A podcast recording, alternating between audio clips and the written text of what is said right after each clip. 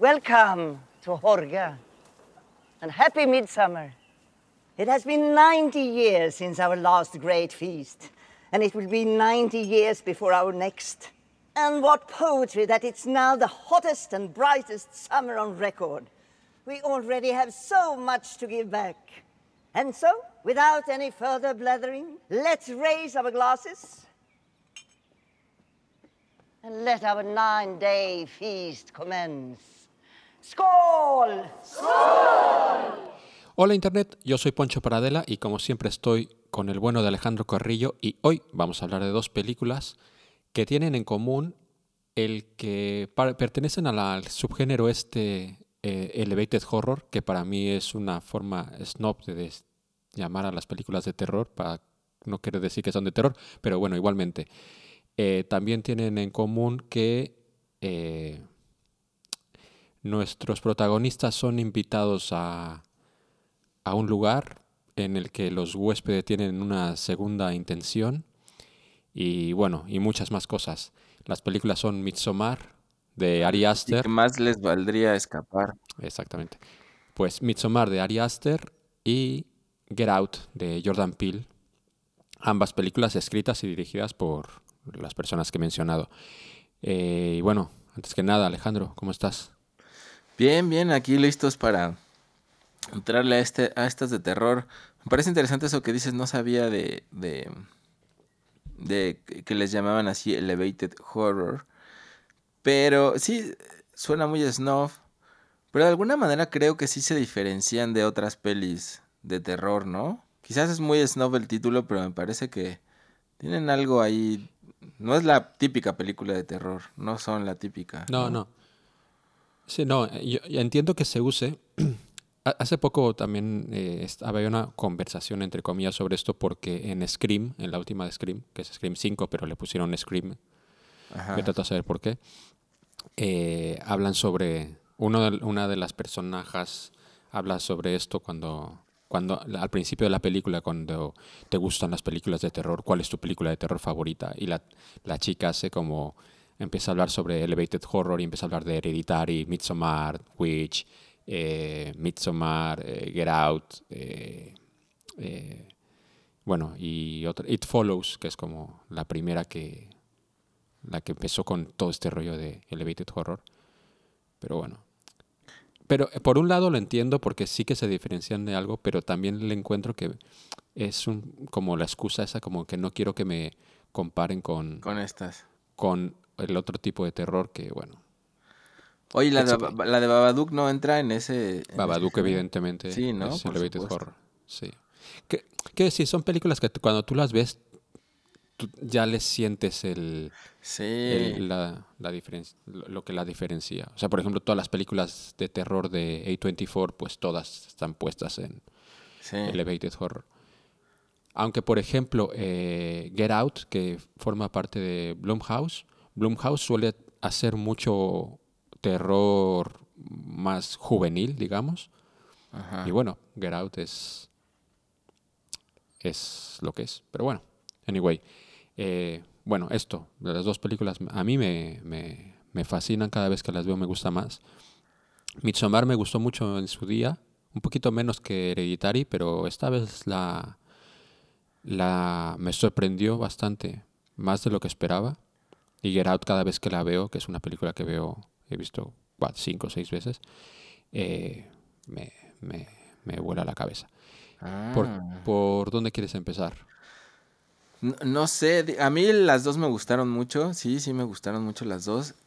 Em, quizás me, me haría falta y me quedé con ganas de volver a ver Ge- Get Out.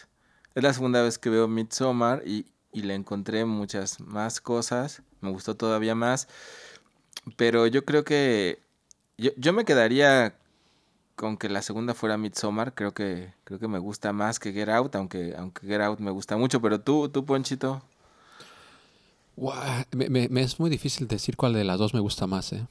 Me es, me es muy difícil. Creo que. Creo que. Get Out es una película que vería más veces. Creo que es una película más. Si- Siendo, siendo igual de profundas e interesantes, es una película más digerible. Tiene un, Tiene un poco más humor, el ritmo es más... mm, fluye, fluye un poco mejor. Y Midsommar, siendo muy, muy guay, creo que... Y me pasa lo mismo, por ejemplo, con Her- Hereditary, que Hereditary es una película que me fascina y para mí, si tuviera que poner las dos de Ari Aster, yo pon- mm, prefiero Hereditary que Midsommar. Pero aún así son películas que tengo que estar en un mood para verlo. Porque últimamente Hereditary le están dando mucho en, en la televisión, aquí por lo menos. Y, y- no, me, no me detengo a ver. Es- eh, la veo en la guía y digo, la veo, no la veo, la veo. Y no, porque si no estoy en el mood, me cuesta. Y Midsommar, eh, sobre todo el tercer acto, tiene, te, tengo que estar como ya muy preparado para estar sentado a verla. Ajá. Y, y Get Out, Get Out, um, en el momento que aparezca ahí la, la, la puedo dejar y, y la disfruto, la disfruto igual. Y, y a Eh, mí... dicho lo cual, dicho Ajá. lo cual, o sea, ¿Cuál- que cuál- no, cuál si quieres empezar por Get Out, empezamos por Get Out, as you wish. Bueno, va, va, va, sí, sí, sí, me late. Entonces, ¿hacemos eso? Va. Get out, Bueno, entonces. pues hablamos de Get Out, la primer película de Jordan Peele, escrita y dirigida por él. Y justo ayer, que ahora para que todo el mundo sepa cuándo estamos grabando esto, ayer fue el Super Bowl y ayer por la mañana y durante el Super Bowl eh, presentaron el tráiler de la próxima película de Jordan Peele, su tercera película, Nope. Y el tráiler es My God. Lo vi, lo vi, fíjate que lo vi. Creo que hay extraterrestres de por medio y todo, entonces yo ya estoy muy, muy emocionado. Aunque su película anterior, Oz, tampoco me, me voló mucho la cabeza, aunque me gustó mucho, pero bueno. Ah, ok, ok. Eh, yo creo que a ti te va a gustar mucho más que a mí, pero bueno. Eh, Get Out, a ver, háblame tú de Get Out. Pues Get Out es de un ingenuo chaval eh, negro que contra todo consejo entra a una casa de blancos. El, para pasar el fin de semana con su novia blanca y ante las advertencias de su amigo eh, que le dice que estás loco, ¿cómo vas a una casa de puros blancos? No lo hagas. Y el tipo decide ir, decide ir a esa casa de, de blancos y luego el problema es salir de ahí, ¿no? Como, como también ocurre con en, en Midsommar, ya una vez que están ahí, la cosa es escapar, pero pero no, no, no saben que deben de escapar y ya está hasta muy, muy tarde. Que por cierto, este, este otro actor del amigo de del ¿cómo se llama? El, del Daniel Kaluuya. Ese güey es muy el chistoso. personaje, Chris. El persona, el amigo, ¿no? Este, del Sí, personaje. el Roth. Ese güey, ese güey lo sale también muchas de, de comedia, ¿no? Sí. Lo vi en- Bueno, es que sí. Jordan, Jordan Peele, eh, esa, sobre todo se le conocía por ser actor de comedia. Y de pronto se saca con esto. pero- Pues ese güey lo vi en una, en una película que es muy mala, pero que me gusta muchísimo, de como de bromas de cámara escondida. No sé si la viste, que sale con otro güey. No. Este, pero tiene una escena memorable donde el amigo de este güey, o sea, ellos dos obviamente están actuando todo, pero la gente que graba las reacciones no saben que, que, que es actuado, ¿no? Entonces se meten a un zoológico. Este, no tiene nada que ver esto, pero siempre he buscado el momento de contar esta escena en Ponchorama porque parece glorioso y ahora que salió el actor, pues dije, bueno, es el momento, Vale. pero se meten a un zoológico y hay un tipo disfrazado de gorila en el zoológico, ¿no? Entonces estos güeyes no saben que eh, la gente que está, le están dando un tour por ahí y se le cae el celular a uno de ellos y se mete con el gorila y el gorila lo, lo agarra y lo empieza a violar, ¿no? Al, al tipo este. Obviamente están actuando, pero toda la gente está choqueada diciendo, no, por Dios, ¿cómo es posible? Entonces es una escena magnífica donde el gorila viola a este tipo y el amigo negro está allá afuera diciendo, no, Dios mío, suéltalo, suéltalo. Toda la gente tapándose los ojos. Es un- una cosa muy bonita. Ya, este, fuera mis, mi, mi intervención que nada tenía que ver, pero para que vean esa escena del, del gorila. Eh, muy apropiado. Muy apropiado. No puede escapar de ahí también, una vez que Bueno. entró a la jaula del gorila. Eh, bueno, quitando este paréntesis para hablar de el, el bueno de Roth en sus aventuras fuera de Get Out. Eh, que por cierto, eh, Rod, al final, él, él es como, ¿cómo se llama? El, eh, el alivio cómico. eh, no me acuerdo cuál es el término.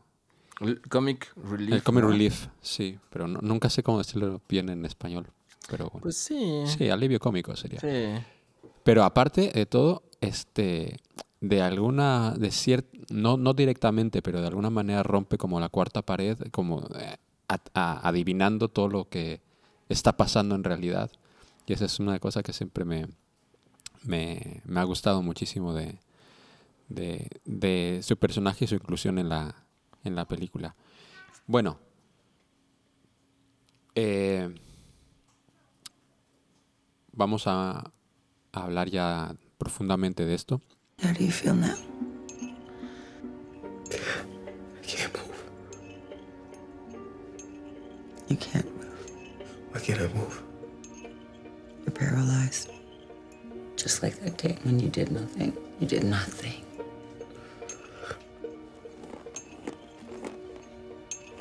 Now, sink into the floor. Wait, wait, wait, wait, wait, wait. Sink.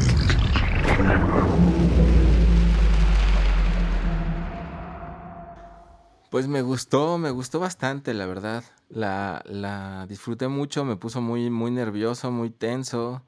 Yo creo que ahí estriba como a lo mejor e- e- esta diferencia entre los otros tipos de terrores, que estos me parece que no...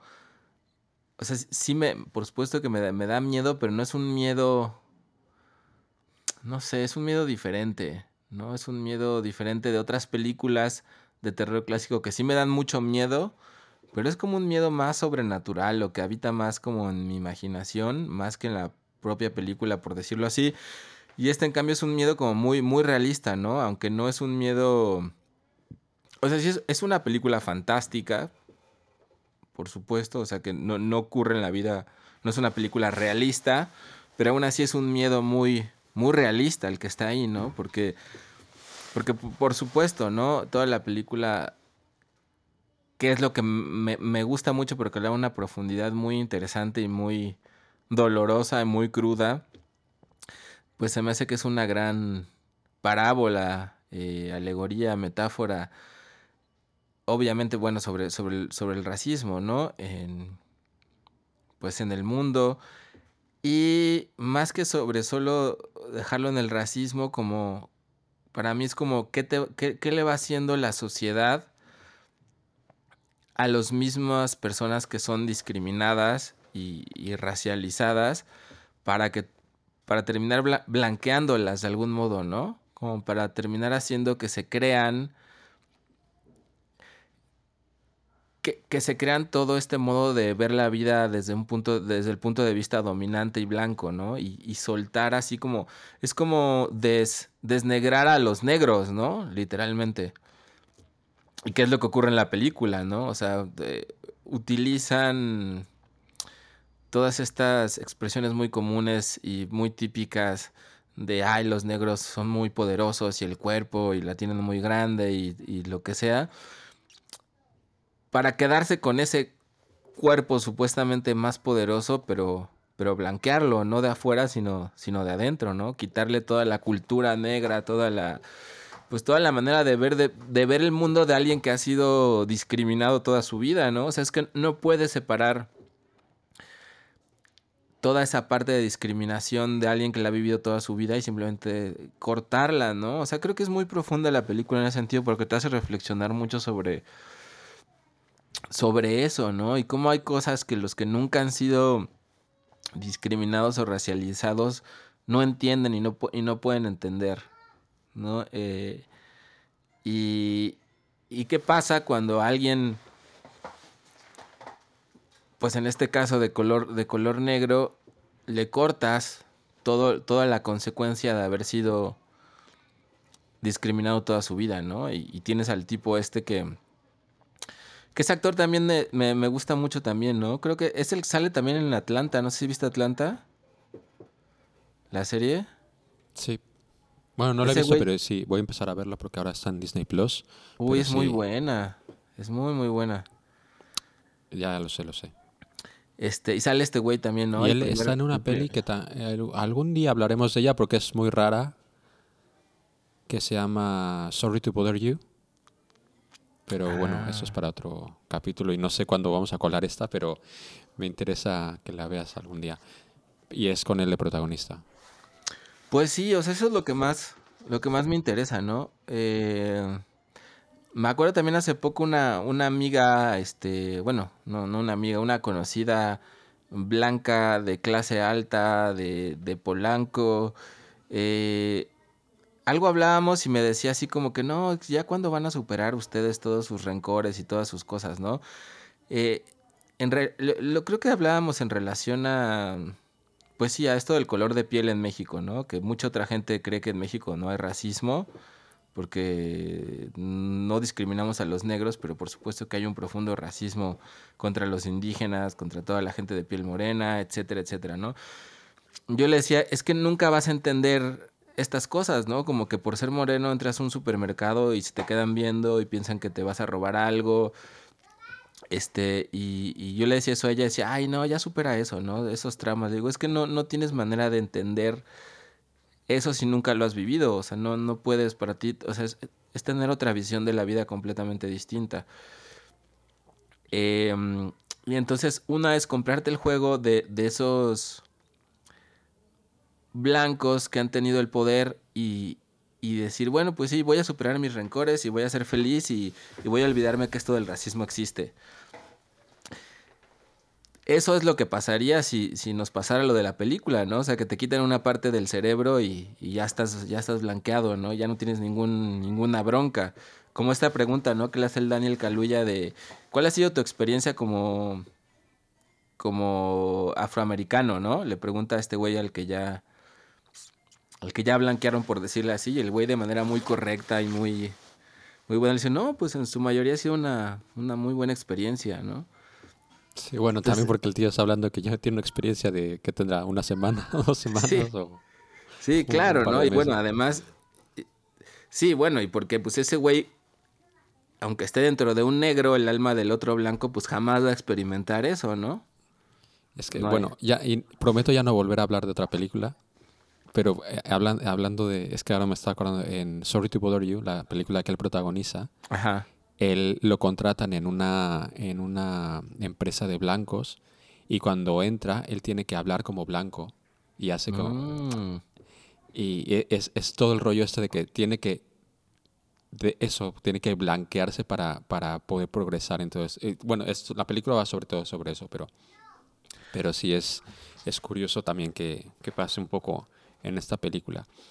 Eh, y, y bueno, hablando un poco sobre el tema racial y todo esto, tiene eh, esta escena que ya es un poco icónica, que es el cuando el padre, cuando llega la primera conversación que tiene con Chris, cuando lo le está paseando para, para enseñarle la residencia y todo eso, cuando le dice que hubiera votado por Obama una tercera vez, y, y es este rollo de, de esta de esta gente que, como tú dices, que no, no termina de entender el tema racial y lo, lo hipersimplifica y se, se toma a sí mismo como que yo no puedo ser racista si voto por Obama, ¿sabes?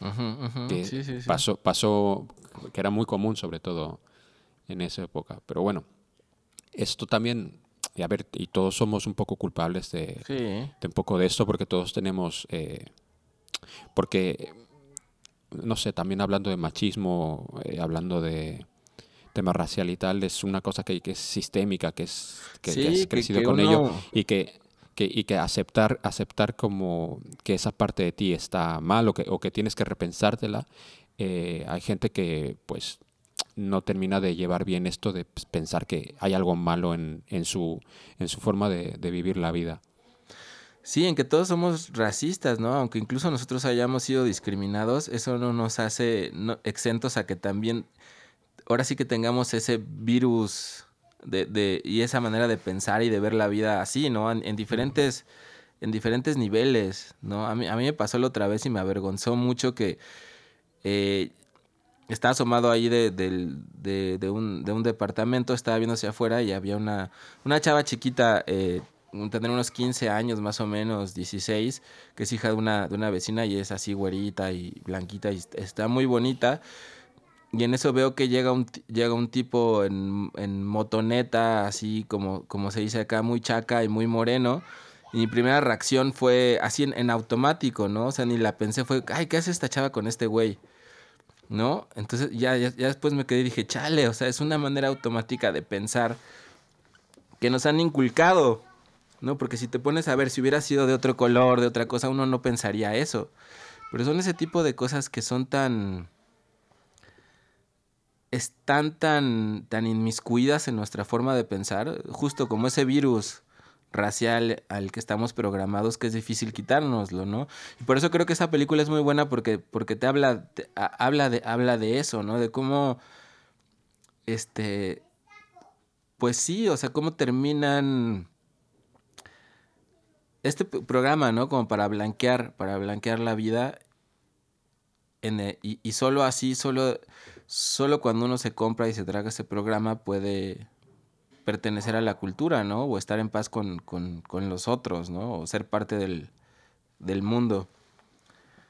Bueno, y luego, luego profundizaremos un poco más en esto, pero eh, hay una parte como muy importante que me pareció que habláramos es sobre el final, y el final, sobre todo el final alternativo, y por qué uh -huh. Jordan Peele lo, lo, lo cambió cuando el final alternativo sería lo más dentro de todo lo que pasa sería más lo más plausible y lo más realista es que hubiera pasado exactamente eso que Daniel terminara en la cárcel porque eh, la, llegas llegas a una casa todo de blancos eh, descuartizados y tal y hay un sobreviviente negro pues Sí, seguramente es, fue el que... Es muy fácil para saber qué, va, qué pasaría, pero bueno. De hecho, yo sí pensé que iba por ahí, ¿no? En esa escena final, cuando llega la, cuando llega la, la policía, yo pensé que era... De hecho, pensé que era el primer policía, ¿no? El que los detiene con lo del venado sí. y que le pide sí, la sí. licencia. Dije, puta, pues sí, obviamente va a ser este güey y es lógico que pase todo esto. Y, y en ese sentido creo que hubiera sido un final muy poderoso y muy doloroso en, en en ese otro sentido, pero, pero me gusta también que no haya sido, ¿no? Porque es también como encontrarle una salida y una posibilidad a que las cosas pudieran ser de otra forma, ¿no? Es como, o sea, como que es una película muy dura en, ese otro sentido y que al final cierre de esta manera también un poco más humorística y, y, que lo salva a su amigo negro, creo que sí le da cierto, pues sí, cierto, eh, cierto alivio que es muy necesario, ¿no? Entonces te quedas al final con la película, con una sensación, pues, pues muy, disti muy distinta, ¿no? Creo que a mí sí, sí me gusta que también haya, se haya quedado con este final para que por lo menos en, en la pantalla, pues pueda haber otra, otra salida, ¿no? De lo que ocurriría en la vida, en la vida real.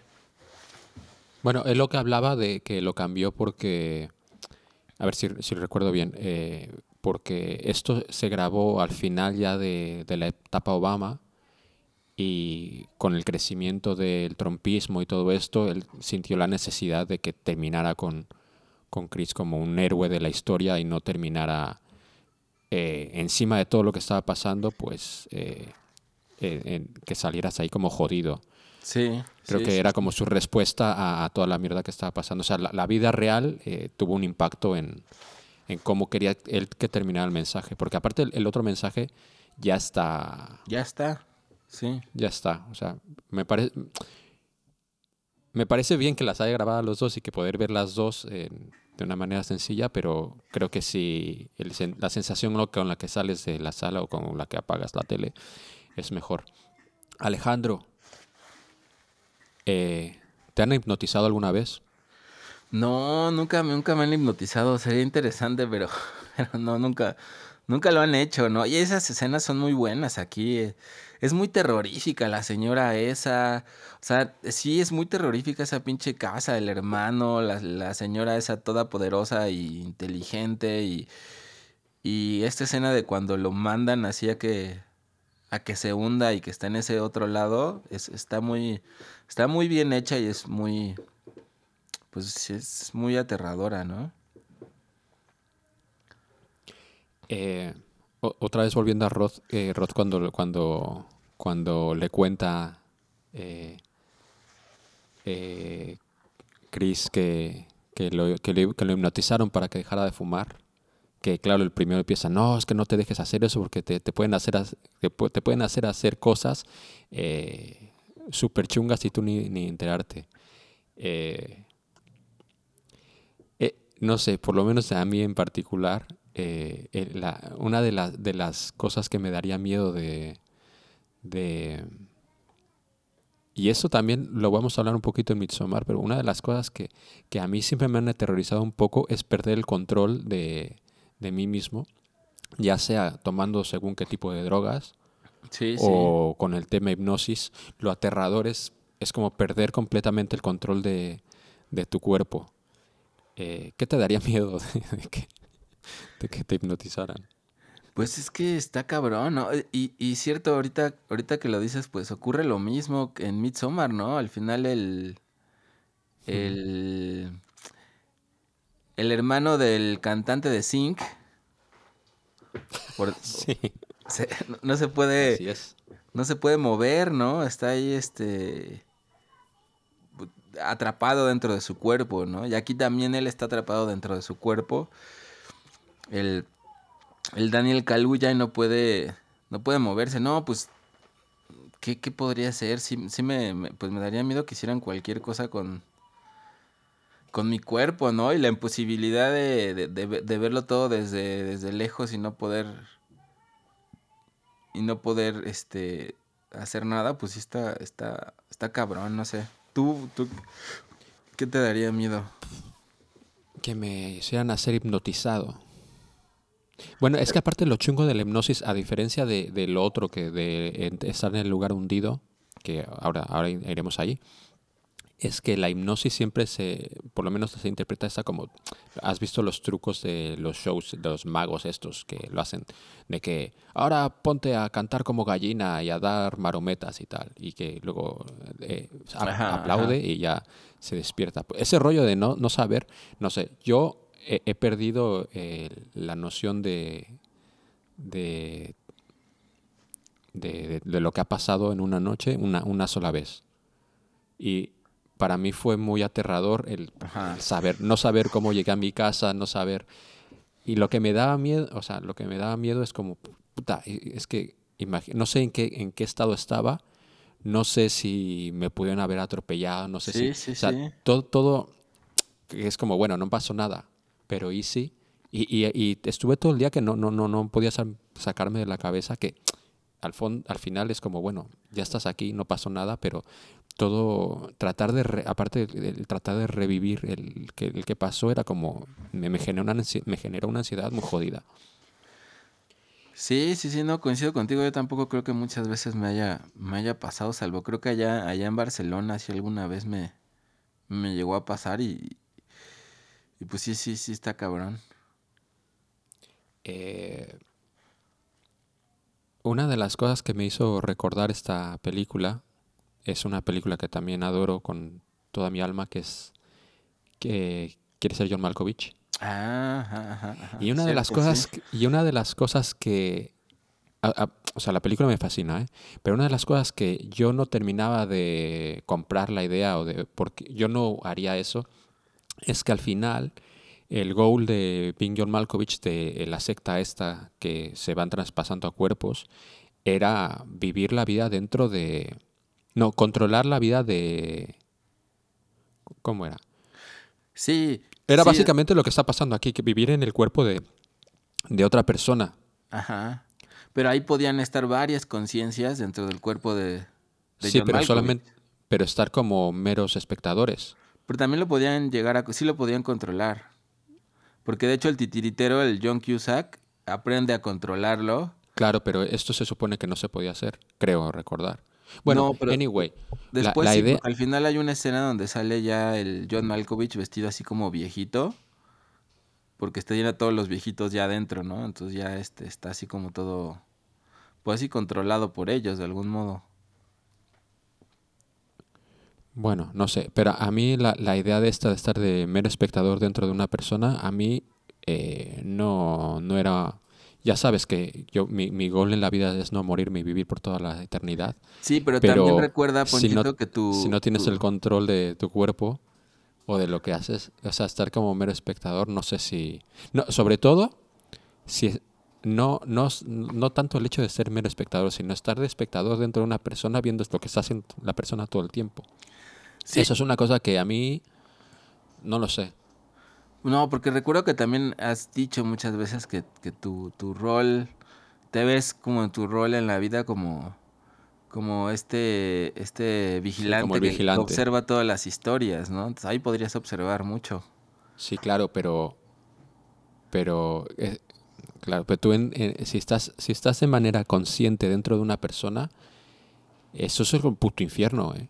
Porque, claro, tú no estás controlando. o sea, tú no dices, bueno, me apago y me doy a una vuelta o lo que sea. O sea, quiero decir, si estás dentro del cuerpo de.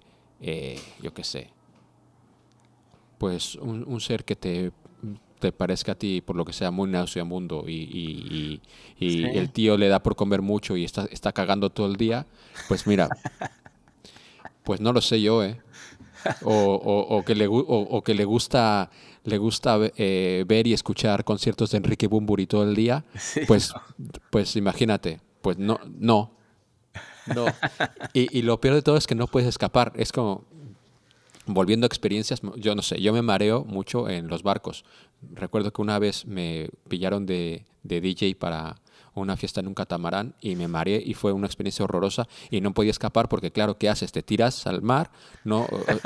Entonces tuve que aguantar ahí eh, empastillado para no seguir vomitando y tal. Eh, fue una experiencia horrorosa. Eso llevado a lo que es estar en el lugar hundido es como multiplicado por 5 millones. O sea que Sí, y, no, y que el también infierno en hay, tierra. hay muchas otras historias y bueno, películas, ¿no? Eh, de estos síndromes de que existen en la vida real, ¿no? De quedar atrapado en tu propio cuerpo, donde no, do- donde es este, no me acuerdo cuál es el nombre, pero sí existe, ¿no? El síndrome de, de quedar atrapado en tu propio cuerpo. Eh, y qué ha pasado, ¿no? Y le ha pasado a mucha gente, hay un par de películas sobre eso, o esta otra, ¿no? La de Despertares con Robert De Niro, pero, Mm. pero sí esa idea de estar ahí atrapado y solamente contemplar, contemplar, incluso ver solo a tu familia, ¿no? Pero sin, sin poder hacer nada es muy, pues sí es muy aterrador, ¿no? Porque al final también estás todo el tiempo dentro de ti mismo, pero sin poderte salir de ahí de ningún, de ningún modo.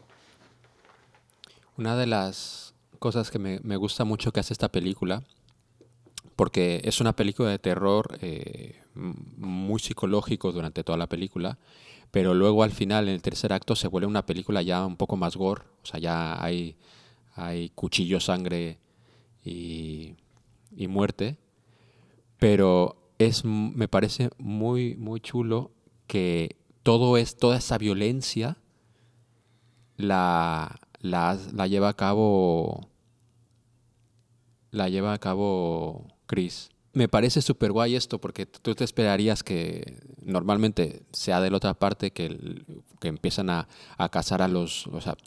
eh, cuando se convierte en un slasher, bueno, eh, normalmente es eh, el malo persiguiendo a todos los buenos, ma- matándolos y tal.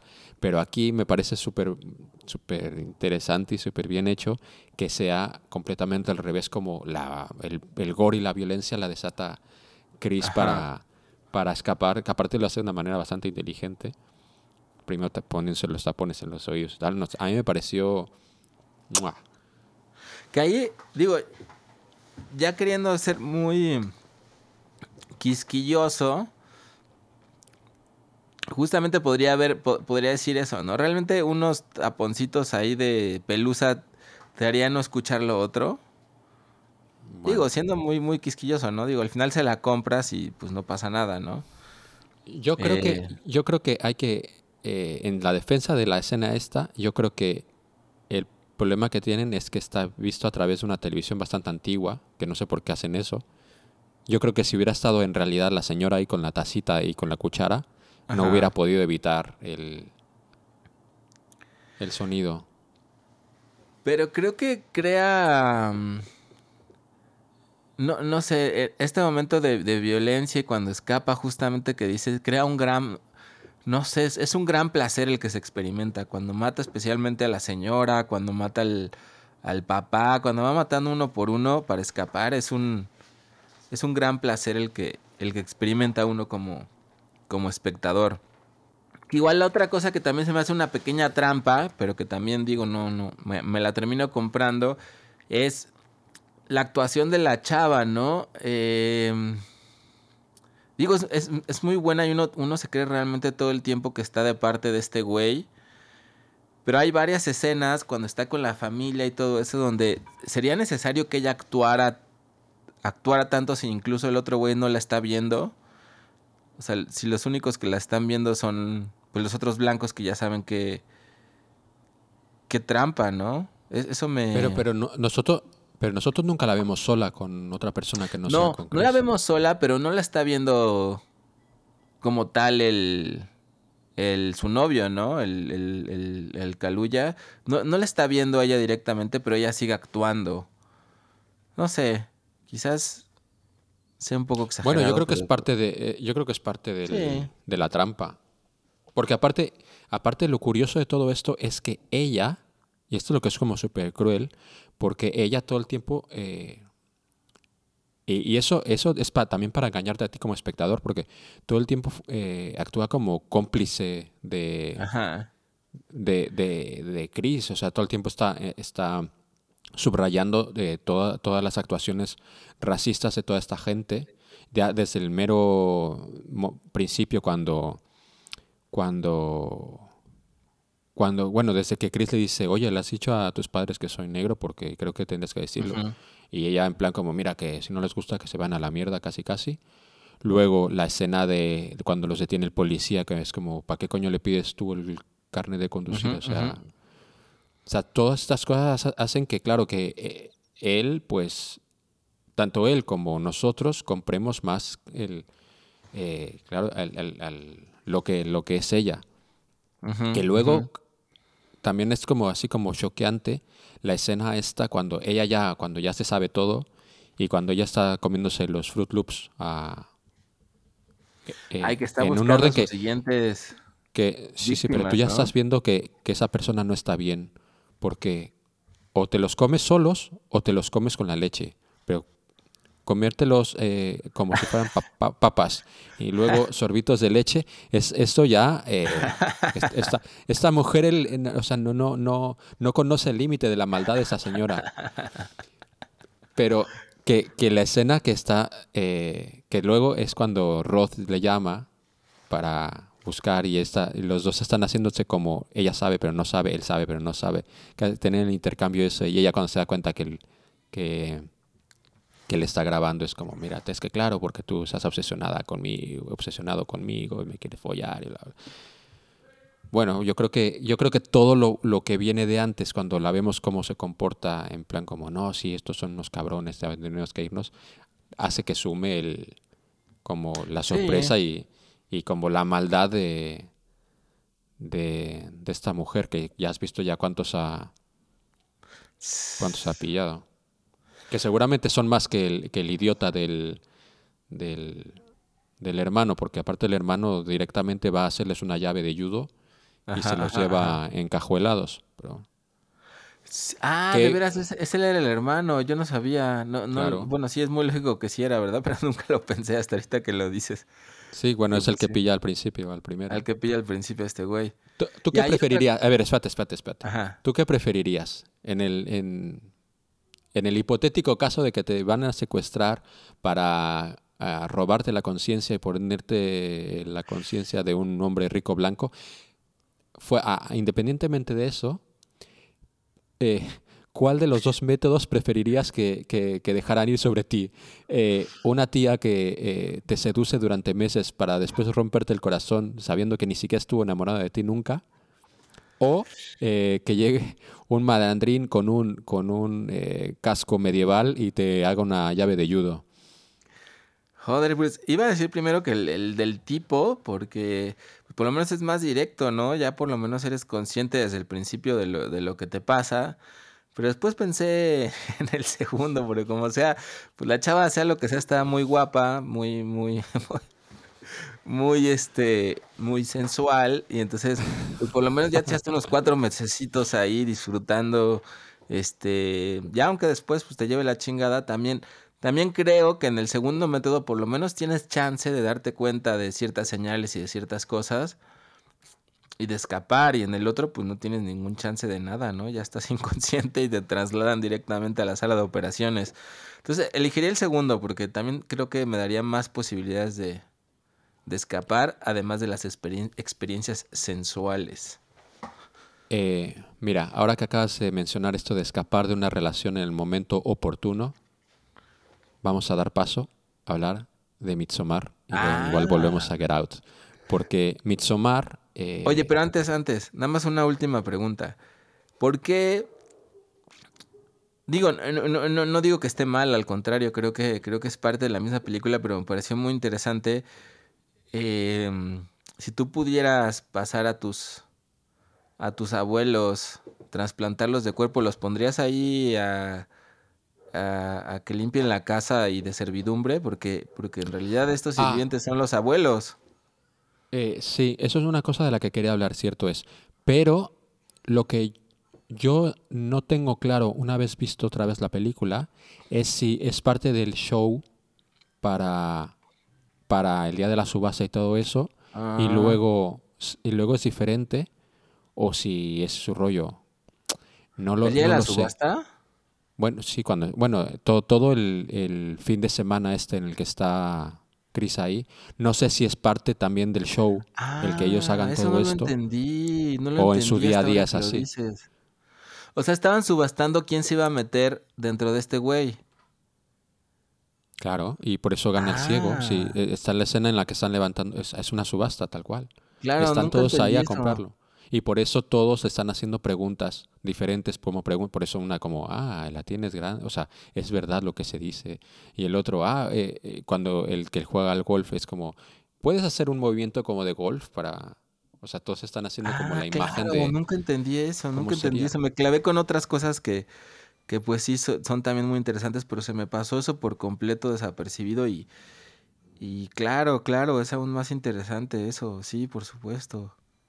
Ah, Todos pasan, toda, la gente en la secta esta, o bueno, no es una secta, es como, bueno, sí, no.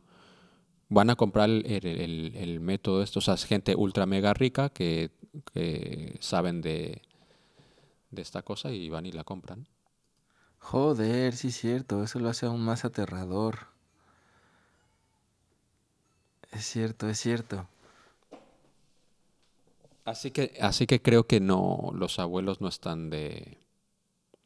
eh, yo creo que no están de sirvientes en el día normal, en el día a día. ¿Quién sabe, no? Yo, yo creo que sí, porque también es interesante como la relación que tiene la, la hija, que sería como la, la nuera, ¿no? Con la abuela, cuando, le, cuando derrama el vaso de agua y que, y que la regaña, ¿no? O sea, sí la trata, la trata sí, mal. pero la regaña, sí, pero la re- sí, sí- sí, pero la trata mal porque es como no porque lo haya hecho directamente la abuela, sino porque tiene como ese pequeño destello en el que se asoma la la otra. Ah, Ok, ok, sí, sí, sí. Creo que no, no está del todo perfeccionado porque a veces hay hay estas cosas. Eh, bueno, sí, Midsommar. Midsommar que vamos a hablar de Midsommar. Ya lo, lo había hilado muy bien. Me, me- me has Interrumpido, Jodido pero eso. no, retomémoslo, retomémoslo. I know what you're going through, Danny. What am I going through? Because I lost my parents too. What? No, no, Yes, Pele, yes, that yes. is not what I'm talking No, about. I I'm not not talking you're about talking my about, family. I'm I not lost talking my about parents my when family. I was I'm a little talking about boy. They burned up no, in a I fire. wasn't talking about that. My parents, they burned up in a fire and I became technically an orphan. So believe me when I tell you that I know what it's like because I do, I really, really do. Yet my difference is I never got the chance to feel lost because I had a family here where everyone embraced me and swept me up. And I was raised by a community that doesn't bicker over what's theirs and what's not theirs. That's what you were given. but I have always felt held by a family, a real family.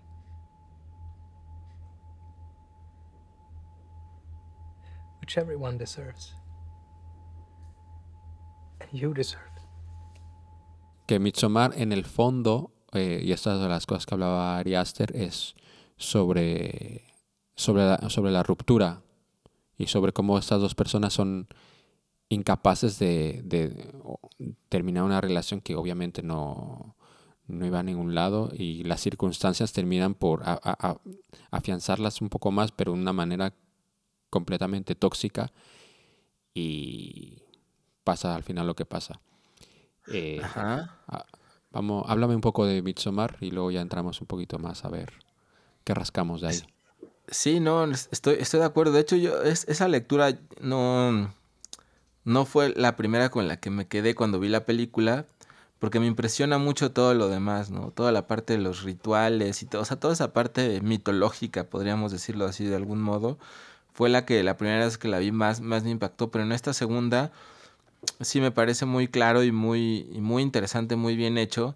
Todo, todo el rollo de, de la separación y más que de la separación, como al final de cuentas lo que a ella también le hace decidirse a dar ese paso final que, que pues es decidir que al que lo sacrifiquen sea él, ¿no? Es tener detrás una familia, ¿no? Esa idea de la familia y de sentirse respaldada realmente por alguien. Es como, ¿qué necesitas para, para poderte separar de esto? No te puedes separar en el aire nada más de una relación, ¿no? Sino que necesitas pues toda esta familia que, que te abrace, ¿no? Que es lo mismo que le dice este güey el, el pele que le pasó a él cuando se murieron sus padres. Pero no sé si deberíamos resumir un poco Midsommar para los que no, no la hayan visto. Sí, claro. Eh, Dale, que tú, esto es tu especialidad. Ah, caray. Bueno, sí, sí. Bueno, pues son esto eh, inicia con una escena muy también muy aterradora. Ese, ese principio es también muy crea, crea mucha ansiedad, ¿no? Ah, mira, Que- habla. Ajá. Sí, sí, sí, sigue, sigue. No, no, que creo que cre- crea mucha ansiedad porque además es, es algo que eh, en algún momento pues todos hemos pasado, ¿no? Esta idea de pensar que ya le pasó algo a alguien, que no sé qué, que, que ya le pasó algo malo a tal persona, que no te puedes comunicar. Porque bueno, todo inicia con que la hermana de la, de la protagonista eh, le manda un mail diciéndole que, que ya está harta de todo, que todo es demasiado oscuro y que le dice adiós y le dice mis papás vienen conmigo, ¿no? Y se los manda por mail. Entonces ella está muy ansiosa creyendo que, que va a pasar algo malo porque al parecer esta hermana ya ha hecho eso algunas otras veces. Y finalmente pues resulta que, que sí lo hizo, ¿no? Que, que se suicidó ella. Se y suicidó y se llevó por delante. a los papás. Esa escena de, de inicio creo que pone un tono bastante escalofriante dentro del, de- del tono realista eh, del inicio de la película, que, que se va manteniendo y va creciendo, pero ya de, de otro modo, ¿no? Pero bueno, es esta idea de, ella está siendo separada de su familia y no tiene ningún apoyo. Y el único apoyo es este otro güey que realmente tampoco es ningún apoyo, ¿no? Y que también se quiere separar de ella, pues desde hace no sé quién sabe cuánto tiempo, ¿no? Entonces se van arrastrando y van, se van a, a Suecia, que los invita un sueco que, que allá vive en una pequeña comunidad perdida ahí entre, entre las montañas. Los invita a un ritual, el ritual de, de- de verano, ¿no? El ritual de, de medio verano, del sos- de solsticio de verano, Midsommar. Porque uno de ellos va a hacer su tesis y parecer los tres estudian antropología y no sé qué rollo, ¿no? Entonces llegan a esta Suecia donde casi no se pone el sol, solo durante un par de horas. Y ahí con todo este background de la tragedia que le acaba de pasar a ella, pues, pues llegan a esta comunidad, pequeña comunidad de suecos donde van a hacer rituales como estos rituales paganos para, para, para la llegada del, del verano, ¿no? Eh, y dentro de estos rituales pues terminan escabechándose a varios de, bueno, a ellos, ¿no? A, a todos los, a todos los visis- visitantes. Eso es, en resumen, la peli, ¿no? Bueno, te falta un poco, pero bueno, sí. Ahora que entremos un poco más, eh, hablaremos más de esto. Quiero decirte que la primera vez que la vi, me quedé con la sensación de que toda la primera parte de lo de la hermana había, me, me resultaba innecesario dentro de la película, cosa que esta vez eh, he visto que no es así. Me, me he corregido a mí mismo y creo que es, import- es importante sobre todo por la idea que eh, tú dijiste al principio de estar hablando de esta película, el- la idea de la familia, de, de- Ujú. de- de la necesidad de Dani de, vol- de volver a abrazar a una familia, porque, claro, la relación que tiene ella con su familia directa se ve, por lo que entendemos en la película, lleva rota mucho tiempo por la bipolaridad de su hermana, pero te- te- termina siendo ya finalmente trágica por el suicidio de esta y, la decisión de ella de llevarse por llevarse con ella a sus padres. Que eh, te pone en un mood muy, muy fuerte porque incluso tiene esta escena del llanto de ella que me recuerda mucho y supongo que es completamente intencionado a- al llanto que tiene Tony Collette en, en Hereditary, la primera película de Ari Aster. Este, Ah, este, esta forma de llorar eh, tan tan raw, tan, tan cruda, tan, tan rabiosa, tan, tan desesperada, que te pone, te pone los pelos de punta. Es un grito profundo, pero al mismo tiempo apagado. No, es, es un llanto tremendo. Yo solamente he escuchado una vez en directo un, un llanto así y fue aterrador. Y, y eso, la primera vez lo vi dije es como, no, si hubiera, si, si la película hubiera empezado, que también es, también es cierto, ¿eh?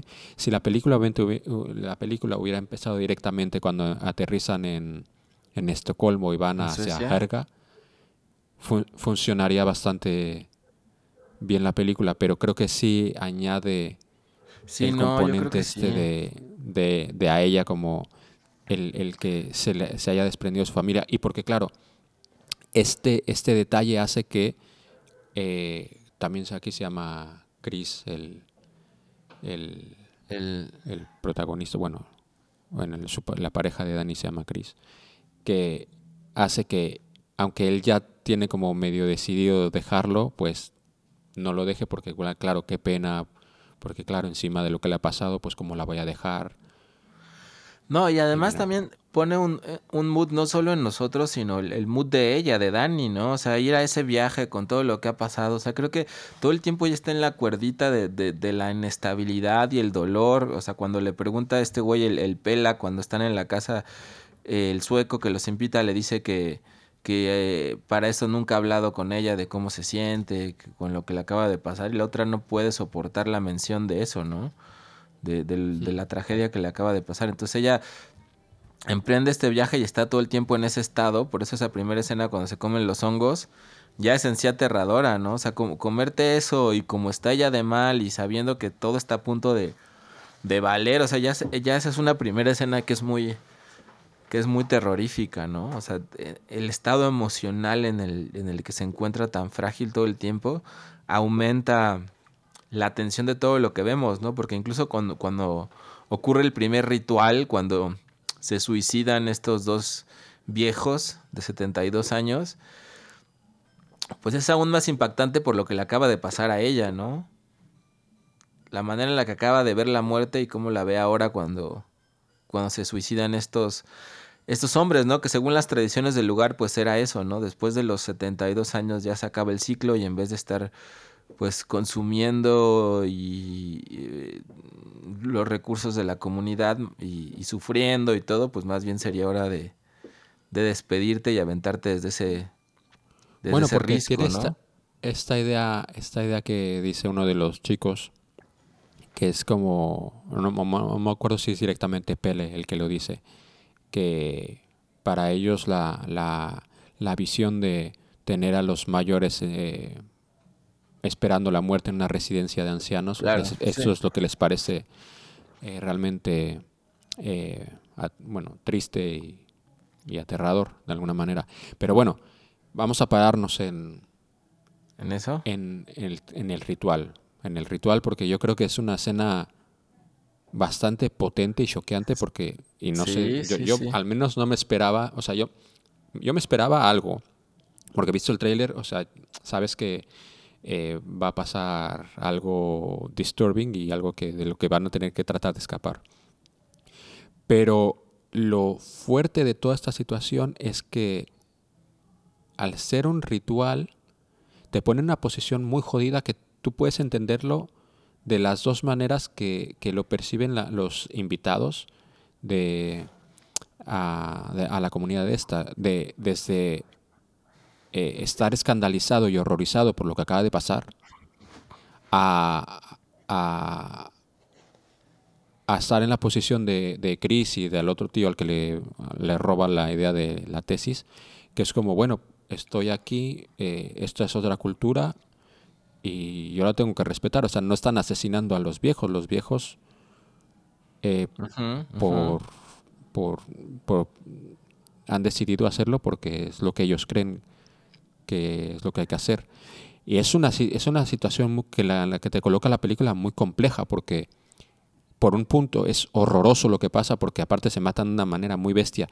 Sobre todo eh, el viejo, porque aparte el viejo se, se tira mal, porque en vez de tirarse como la, como la mujer que se De tira de cabeza. cabeza y mira, te revientas la cabeza y ya está, sino que este se tira como, como de pino, supongo que es la, no sé cómo decir, bueno, se tira como de pie Ajá, ajá. y, te- y, y- y otras y otra persona se tiene tiene que llegar con un eh, martillo gigante eh, a, a reventarle la cabeza brutal, para brutal. matarlo.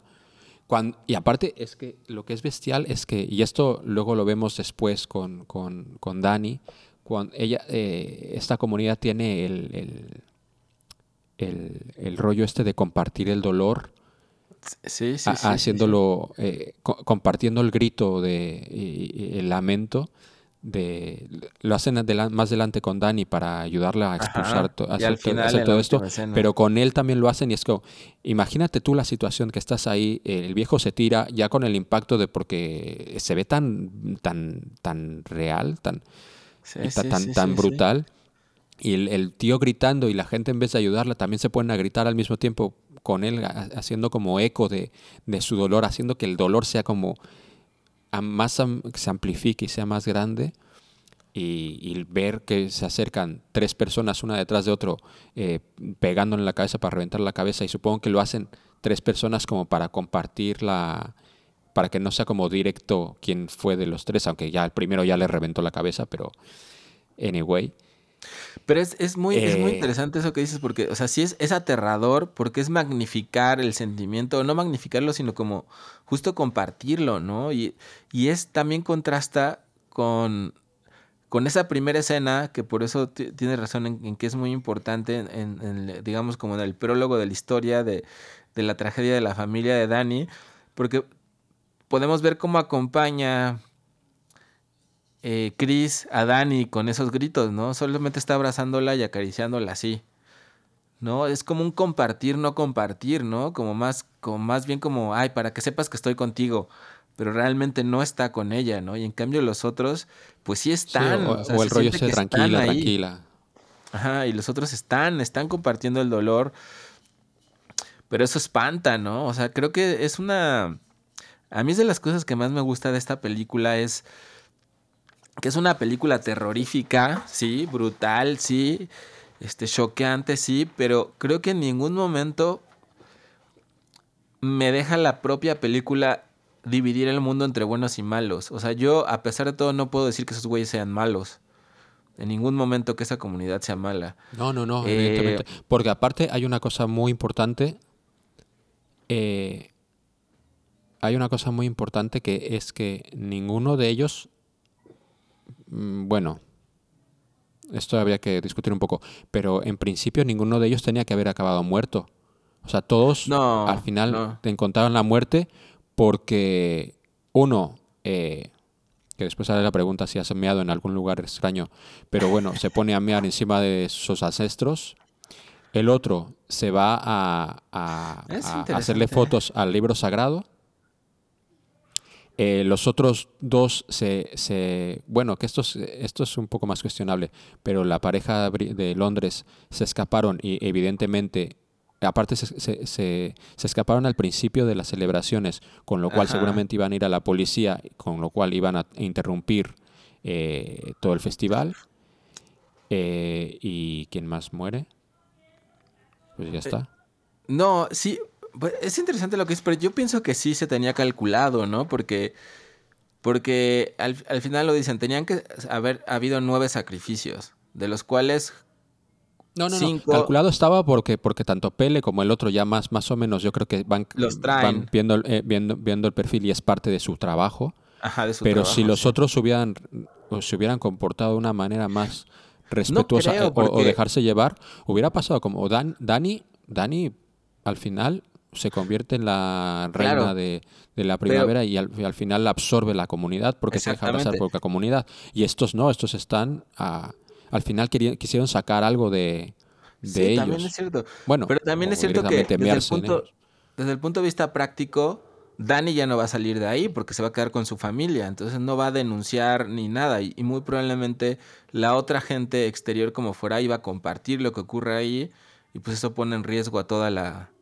pues a toda la comunidad, ¿no? Entonces yo, yo pienso que que sí es muy probable que supieran que la mayoría de los que iban a ir iban a ser parte de los, de los del sacrificio externo, más los, los que se ofrecen también para el sacrificio de la comunidad. Pero es cierto, o sea, es, lo más bonito de esta película que no en ningún momento me, me, me deja creer que, que ellos son los malos y los otros son los buenos, ¿no? O sea, no, no te dividen nunca el mundo entre buenos y malos y eso lo hace todavía más horroroso, ¿no? O sea que que y brutal, ¿no? Porque pues yo yo imagino que que así de brutal y así de terrorífico eran todos esos rituales, ¿no? Y acá en México pues tenemos la experiencia muy cercana de los sacrificios que hacían los, los mexicas, ¿no? A mí me gusta mucho esta película porque me recuerda también mucho, mucho eso que estuve investigando mucho por, por mi novela. Eh, se decía, por ejemplo, que hubo momentos donde, tanto en el Templo Mayor como en todos los demás templos de Tenochtitlan, eh, llegó a haber días donde hubo eh, sacrificios de 400 personas al mismo tiempo. ¿No? Cada una desde su propio, desde, desde los propios templos. Imagínate, decían que el olor de la sangre pegada y costrosa de los templos donde se hacían los sacrificios, pues era, era más que penetrante. Los, los que iban al sacrificio pues tenían que ir drogados, ¿no? Porque aunque creyeran eh, o la religión les dijera que era por tal o cual razón, o sea, ese momento de enfrentarte al terror de tu propia muerte, sea voluntaria, sea no voluntaria, pues es durísimo, ¿no? Y no se podía, y, y- y tenían que ir también drogados los prisioneros o los que se ofrecían para, para ser sacrificados, ¿no? Entonces te pone en contacto con esa con ese horror que no es ni bueno ni malo, pero que no deja de ser horror y, una cuestión, una cuestión brutal, sea con los fines que, que sean, de una experiencia que ha ocurrido en el mundo, pues a lo largo de la historia, ¿no? Y que aquí en México por lo menos la, la, la tenemos en nuestra historia de manera muy, muy cercana. Entonces, nos permite ver el shock de alguien externo. Ta- también es, es un poco eso, ¿no? Como la manera del mundo moderno de contemplar eso que se hacía antes, ¿no? Porque ellos, ellos representan los, los, los gringos, ese mundo moderno que de pronto es como si viajara al pasado, a esas épocas para vivir esas, esos rituales, y cómo reaccionaría la psique, nuestra psique, al enfrentarse a algo que, que no entendemos, que es completamente desconocido, pues también justo como, como los españoles cuando conquistaron, eh, cuando conquistaron el nuevo mundo, como así le decían, eh, ese shock de, de ver todas esas cosas que les parecían incomprensibles, ¿no? Eh, brutales, horrorosas, y que pues creo que sí, que, que en muchos sentidos lo eran, aunque no eran ni buenas ni malas, ¿no? Eran simplemente rasgos brutales de otra, de otra manera de ver el mundo, ¿no? Y que quizás la cultura actual, occidental, le parece eso terrible, pero muchas otras cosas no, no se los parecen, ¿no? Y, y que quizás sí les parecería a esta comunidad. Bueno, claro, porque te digo que la situación debe ser muy... Y ahora que lo dices, lo de, lo de que se drogaban también para ser sacrificados, aún queriendo ser sacrificados, es ah, cosa que también sucede en esta película con los dos... Sí, los porque dos no lo aguantas, que ¿no? se van a sacrificar ahí también están drogados porque de hecho cuando se, se empiezan a quemar, es- obviamente el impulso natural es que aunque Pues mucha sí. fe tengas, eh, levantarte y echarte a correr cuando estás ardiendo en fuego, creo que es inevitable y- no, y, está y- y no cabrón. se pueden, no se pueden mover. Está cabrón, está cabrón. Sí, o sea, e- ese momento ha de ser, o sea, yo, yo pienso mucho en ese momento de cuando están los dos que se ofrecen de la comunidad, eh, se sacrifican en la escena final, de lo que se sentirá estar ahí, o sea, en, en ese punto, a punto de ser consumido por el fuego y por voluntad propia, ¿no? En- bueno, entre, entre comillas. Que también, que también en este sacrificio se repite el, el compartir el dolor, porque cuando empiezan a gritarlo, los, los dos primeros se miran a los ojos, empiezan a gritar, y la gente de fuera, cuando escuchan los alaridos, empiezan a, Empieza a gritar. a pegar alaridos. Dani empieza a gritar porque Dani ya está en el momento que no sabe ni dónde está ya, porque es una la la atropella toda la, la situación, porque en parte hasta el final, final, final no, es, no, no sonríe, pero es que entre que está drogada, eh, acaba de ah, ah, mandar a la hoguera a su a su exnovio metido en la piel de, de un oso. Que esto, esto es lo más cruel que hace esta comunidad, que es matar al oso. Pero bueno, eso sí no, no tienen perdón de Dios. Sí. Pero, pero, pero es tremendo. Ah, pero bueno, hay otra cosa que, que hay una escena que, cu- por lo menos la primera vez que la vi en el cine, eh, eh, sacó algunas risas. Es que esta gente no comparte el dolor, sino también comparte el placer. Pla- comparten todo lo, todo lo que se exter- toda emoción que se externaliza la, la comparten y la amplifican. Y podemos ver eh, esto en la escena en la que Chris va a, a, a inseminar, digámoslo así. Oh, esa escena se me hace a mí brutal, todo la, a mí me da escalofríos esa cosa. Es que es una escena tremenda que, que, que yo creo que ta- la- la- eh, eh, también yo mismo eh, empiezas a reírte de la situación porque es tan incómoda. Eh, eh, Es, es brutal porque es, Sí, la escena, sí, sí. o sea, entra, entra este hombre drogado, eh, está esta mujer casi como una, como una pintura, ah, ah, no sé, eh, tirada en una cama de rosas, bueno, de flores, eh, pero en el fondo eh, todas las señoras de, de la comunidad eh, desnudas a- haciendo, haciendo ruidos y, y luego compartiendo el, el- el- el- Y acariciando, est- estrujándose los senos. Sí, sí. O, o luego ya directamente, cuando, cuando, cuando, cua- la- las, las dos risas fueron cuando eh, la chica, la pelirroja, estira la mano y la otra se agacha y de pronto él, eh, está- pone la cabeza al yo lado creo del que era su mamá. Que, que- y el, otro ya empieza ya a flipar lo más fuerte porque es como, ¿qué coño está pasando aquí? Y luego ya cuando la, la- la otra señora ya se pone directamente a empujarlo como, venga, ya termina, tío, que ya, ya, ya llevamos aquí mucho tiempo y, y nos duele la garganta. Es, es, es, es una cosa, es una, cla- claro, ponerte en una situación así es como, what the, debe ser algo tan, tan tremendo. Es que es como enf- enfrentarte como al, al- justo esto, como esta sí que nueva actual, enfrentarse a un mundo este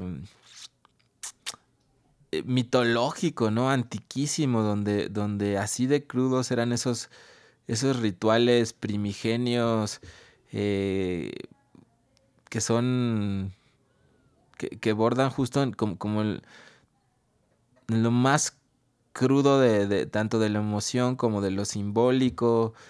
No sé, sí, comparto yo igual que esa escena es escalofriante, pero si le das la vuelta en otro sentido, también es muy, muy hermosa. O sea, si nos quitamos de todo nuestra manera de ver el mundo occidental, No, claro. o sea, imagínate la chava que es su primera vez, este, acompañada por todas las mujeres de su comunidad, que la están, están en compañía de ella, dándole la mano, cantándolo, todas sus ancestras femeninas, de lo femenino, acompañándola en ese ritual tan importante de donde va a traer vida a alguien más, pues es completamente hermoso si lo ves desde ahí, ¿no?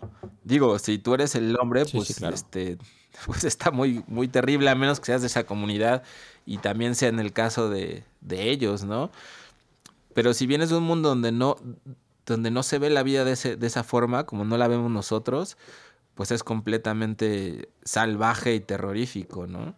Pero si lo ves como, como la... Es que vo- volvemos a lo mismo, es tanto, tanto el principio y el fin, eh, lo, lo puedes mirar de, de una manera, de, de esta manera, ¿ves? Por, lle- llegar, a, llegar al final, esto suena como un poco bestia, pero llegar al final bajo tus propios términos, según como lo veas, pues es algo mm, bonito. Bueno, Sí, es, es algo. No, e- no es algo. no es algo tan tremebundo como, como lo ves desde fuera. Y, y- y luego eh, tratar de, de hacer que crezca la comunidad de la manera que, que se hace en este ritual. Eso, si lo ves de- desde el punto de vista de ellas, pues es, es, es, es precioso. Sí, sí, completamente de acuerdo, ¿no? O sea, esa diferencia a una chica actual, a lo mejor su primera vez, con miedo, con un tipo ahí...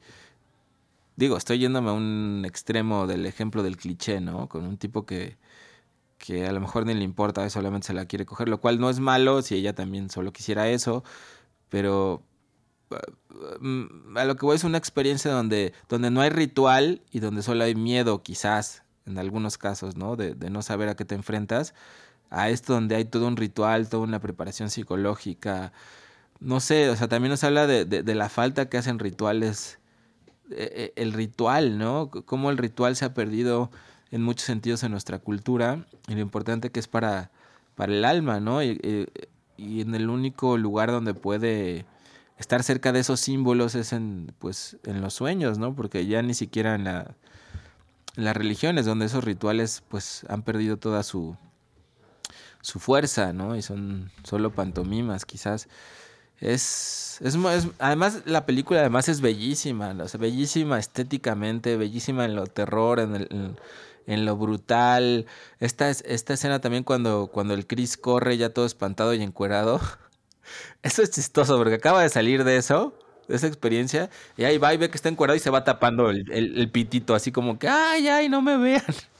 Y este, y ya, y se mete a la, a la bodega esta donde tienen al primer güey, este, que todavía está vivo, ¿no? Con los pulmones, este, Bueno, esto no. porque se ve no hasta se inflan los es, pulmones. eh, sí, sí. Pero bueno, también se ven cómo se ven las flores eh, abrir y Ah, podría cerrar ser. todo el rato. En, Podría ser en- que no fuera... Ahí ya, ahí ya estás en un punto que no sabes exactamente ya hasta qué punto. Pero bueno, sí, pues, pero bueno, es, es- no puede estar vivo esa persona, que si no, no tiene sangre, está, está abierta en canal.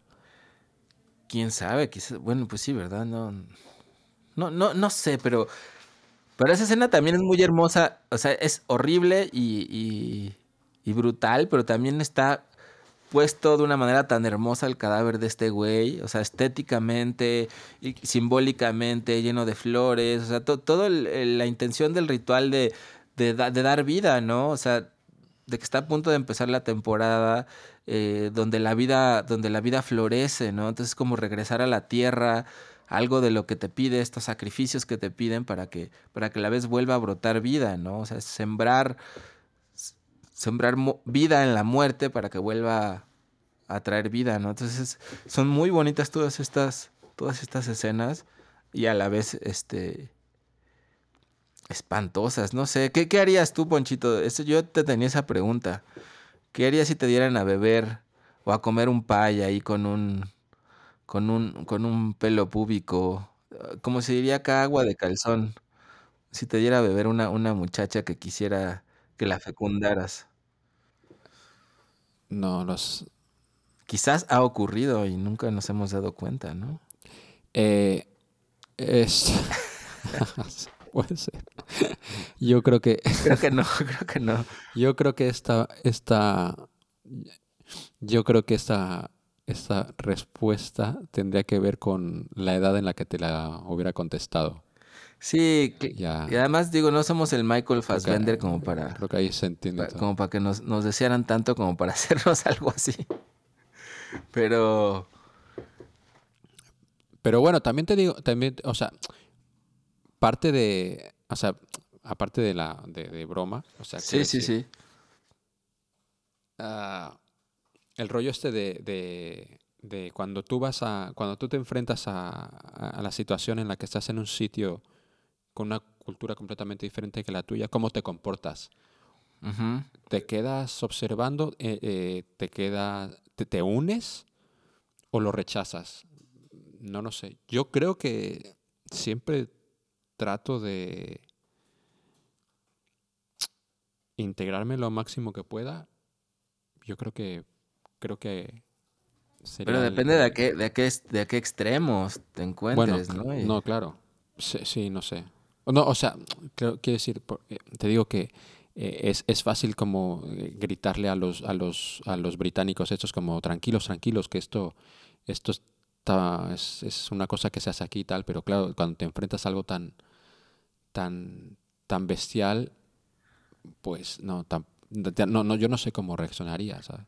Sí, que también ahí hay una trampa de... O bueno, no, no, quizás no es trampa, ¿no? Porque si les hubieran explicado lo que iban a ver, seguramente no hubieran querido ir, ¿no? Claro. Entonces dice- le dicen, ay, ¿por qué no les explicaron? Pues, ¿cómo explicas eso, no? Eh, creo que... Pero creo que no, es parte- no, no sé si tú te quedaste con esto, pero ¿sabes cuál es la cosa más extraña que pasa en esta película? ¿Cuál, cuál? Cuando ellos llegan a, a, a Harga y los meten en la, en, la, en la habitación esta en la que viven todos, Ajá. Se acerca una de las chicas y dice, eh, estamos en la otra casa viendo una peli, estamos viendo todos Austin Powers por si queréis venir. Ah, sí, sí, sí, sí, sí, sí, sí. Sí, sí, sí. Esto no tendría que ser una red flag ya, que estás llegando a, a una comunidad que a celebrar un, un ritual pagano de no sé cuántos siglos y esta gente se reúnen todos a ver en el- es- e- esto supongo que ocurrirá en 2019, 2010, bueno, pasando 2015 y esta Ajá. gente se reúne eh, en una en una casita a ver Austin Powers. Esto no, no te es- tendría que hacer pensar que Es una algo le buena pasa a esta señal, gente. güey, porque depende de cuál de Austin Powers. Pues sale el mini güey. Esa es una cosa muy grande, Austin Powers. Hace poco la volví a ver. Bueno, estaba en la tele y la, la estuve viendo desde la mitad al final y no aguanta muy bien el paso del tiempo. déjame Fíjate te que eso es ¿eh? cierto, me lo dijo Balam. Yo me acuerdo que me gustaba mucho esa peli, pero me dice que... Y, y de mi hermano era como su cosa más grande de todos los tiempos. Se dice que la vio y que dice, no manches, o sea, hay como un montón de cosas que ahora ya uno dice, ¿qué? Sí. ¿Qué, qué es esto? Esto me, pasó. Yo estaba, me estaba flipando mucho porque también comparando la situación, recuerdo que mi madre me regaló, eh, no me acuerdo si era en DVD o en Blu-ray, eh, toda la, me- eh, todas las temporadas de He-Man. Dije, ah, Ah. dije, y hace, hace, unos cuantos años, tampoco tantos. Dije, va, voy a empezar a verlas otra vez. Y las empecé a ver y dije, ¿qué coño es esto? Esto es horroroso. O sea, las historias, o sea, más allá de que los dibujos están bien y tal, pero la, historia no. era como, ¿qué coño Me es esto? Y el otro día, no, no, a, este, no a este nivel, me sigue gustando He-Man, pero, sobre, pero bueno, anyway. Eh, pero no lo podía seguir viendo, es como, no, no, o sea, no, no estoy, no, no, no Sí, puedo superar que sí. es una estupidez lo que estoy viendo. Y el otro día que estaban viendo eh, Austin Powers, la, la primera, no, donde sale el gordo escocés, ¿es la primera? Bueno, era una de estas, no me acuerdo si era la primera o la segunda, yo creo que era la primera. Y me di cuenta que era como una sucesión de sketches muy, muy cortos y muy ridículos en- y que, que no estaban co- interconectados. O sea, la manera en que fluye la película es como, ¿qué es esto? No me lo podía creer, ¿eh? No, no, no. Y es como, no, no puedo volver a ver esa película porque es una mierda.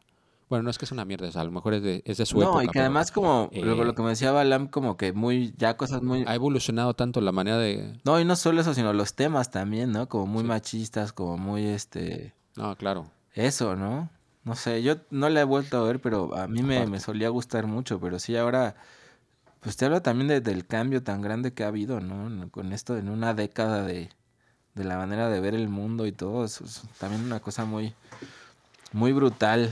Pero por eso mismo, por eso mismo te digo, ¿cómo por eso mismo te digo, en 2000, finales de 2010, ¿qué hace esta gente viendo Austin Powers? Eso es una cosa que me descoloca un montón. Oye, no sé si viste también, yo, la primera vez no lo noté, obviamente, pero en la segunda creo que sí es más claro la cómo van pasando estos lienzos, este lienzo con el que empieza la película, donde se ve retratado todos los actos, ¿no? Y en qué va a acabar toda la película. Pero pues uno cuando la ve de inicio pues no entiende ni madres, ¿no?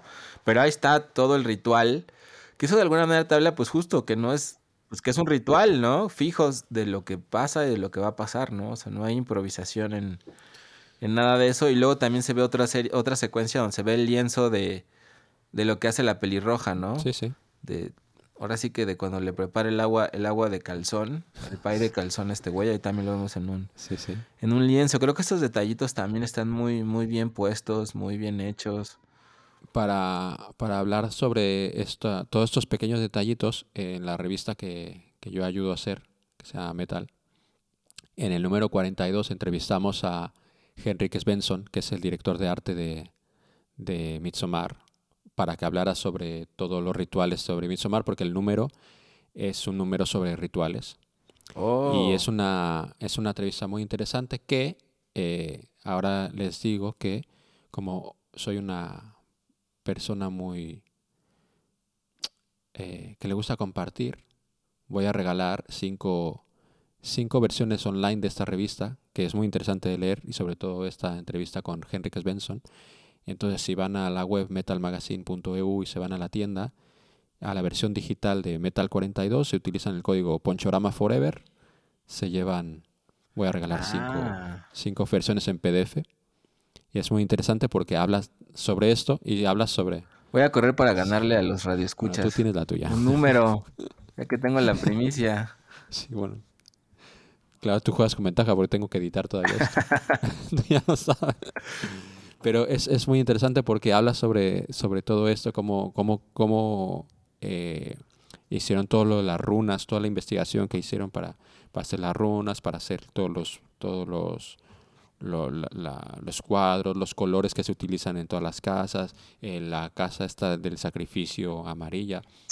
Es muy Ah. interesante. Oh. Sigue con qué ibas a decir más.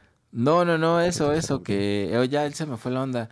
Eh, ah, no, sí, ya me acordé que, que a mí extrañamente, no sé por qué, pero he oído que esta, esta película la, la consideran muchos como, como la típica película para mamadores, es un término que se usa mucho acá en México como para decir para snobs. Yo no, entiendo, no lo veo por ningún lado, este, no me parece que sea pretenciosa ni nada, pero... Pero quién sabe, quién sabe por qué se considera así. No sé si. No, no- no termino de entender por qué. Quizás por, por esto mismo que dices, ¿no? Que a lo mejor hay una pretensión en el. en el querer separarse de otros. de, de un terror que es un terror más común, quizás. Y que quizás en declararlo eso le, le dé cierta aura de. De, de pretensión, pero, pero para mí en los hechos no, no me parece que la película sea pretenciosa ni, ni snob, ni para mamadores, ni, ni, ni nada de eso. No sé cómo, cómo ves tú, Poncho. No, no creo que lo sea. No creo que lo sea, pero también creo que eh, es una película que pertenece a un género que es complicado porque eh, la gente de que l- le gusta más el terror de sustos más, digamos, el mundo Conjuring y con todas estas cosas, pues eh, ven estas películas y, y como no encuentran sustos, porque no hay sustos, eh, no hay scare jumps y todo esto, pues no las ven como películas aburridas. Y por otro lado, eh, y esto lo podemos ver en nominaciones en la academia y todo esto, como no se terminan de tampoco de entrar en, en estas películas porque las ven como películas de género y no se toman muchas veces en cuenta. Porque, por ejemplo, en su año Tony Collette no estuvo nominada al Oscar y es un, a mí me parece un escándalo. Como, como, como aquí a, como aquí también podrían haber, no, está nominada, no, eh, No, no, la, ah, la nominaron por Mujercitas, no la nominaron por Midsommar. Y yo creo que su papel en Midsommar es, es, es, es tremendo. Y, no, y creo que la película no está nominada. Creo que a lo mejor está nominada en cinematografía.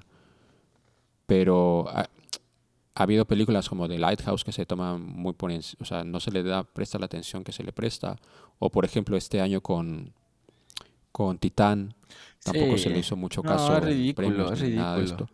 Entonces es, es un género que es un género que tiene pues que tiene esto, que es que con, por eso te digo que sí que entiendo el término este de elevated horror, pero creo que aún está en medio de, de muchas eh, de en una batalla que, que no que no sabe dónde poderse ganar porque la, la gente de más horror horror la ve como una cosa indie aburrida y pretenciosa y la otra y otra gente no, se- no, no se termina de acercar por- porque el, el término horror le da Ajá. esto lo, lo, lo, lo- lo asusta de, de- de entrar ahí y bueno es una pena porque se pierden una experiencia bastante interesante porque aparte yo creo que parte de esto que tiene este subgénero es que hay como la película va más allá del horror. El horror es como el, e- el core, pero o tienen un comentario social o tienen un comentario sobre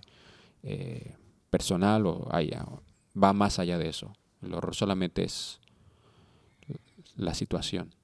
Muy buena, muy buena. Voy a volver, eh, hasta me dan ganas de volver a ver Hereditary porque la primera vez que vi no me gustó, pero probablemente el que no la haya entendido haya sido yo, así que tengo ganas de, de, vol- de volver a verla. Ya, ya viendo, viendo de lo que es capaz este, este güey. Bueno, Hereditary es que también, ta- también como con Midsommar, eh, son películas que, que hablan como una persona atrapada dentro de un ritual del que no puede escapar porque el ritual sucede más allá, o sea, no, no, no, ellos no, no tienen fuerza para, para, para escapar de él. Pero bueno, eh, Hereditary va de mucho más y no vamos, no, no, no vamos a analizar Hereditary ahora mismo. Pero es muy interesante cuando te metes todo en, en tomo, todo el tema ritual y verla eh, cómo se va desarrollando y todo esto. Sí, te digo que comparte mucho con Midsommar. Tengo muchas ganas de ver porque este año, como ya hablamos, Ari Aster estrena nueva película, eh, Disappointment Boulevard. No sé de qué va porque no me gusta saber de qué va una película que sé que voy a ver. Y Jordan Peele con Nope. A ver qué, a ver qué nos dejan. Pero bueno, estoy muy emocionado porque aparte, otra persona que, otra persona que de la que hablamos, que es Robert Eggers, también está en la película con The Northman. y también Alex Garland, ¿no? Y Alex Garland con Men. O no, Man. ¿Men o Man? Men. Bueno, no me acuerdo. Men. Que el tráiler también bastante interesante. Parece ser que será un buen año. Bien, bien, bien, bien. Tendremos mucho de qué, de qué hablar. Así es. Bueno, eh, ¿qué te queda por, ah, por hablar, Alejandro?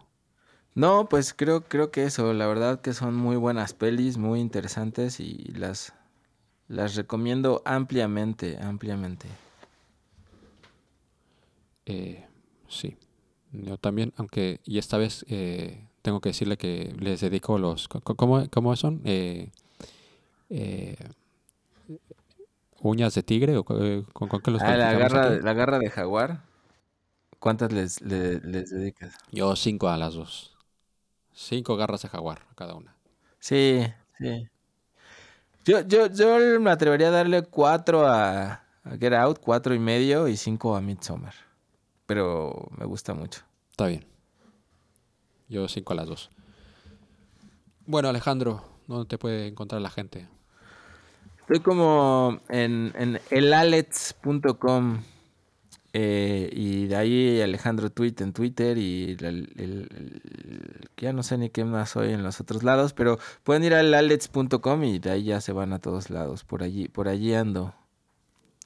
Muy bien, y yo soy, a mí me pueden ver en Instagram y en Twitter como Poncho Forever.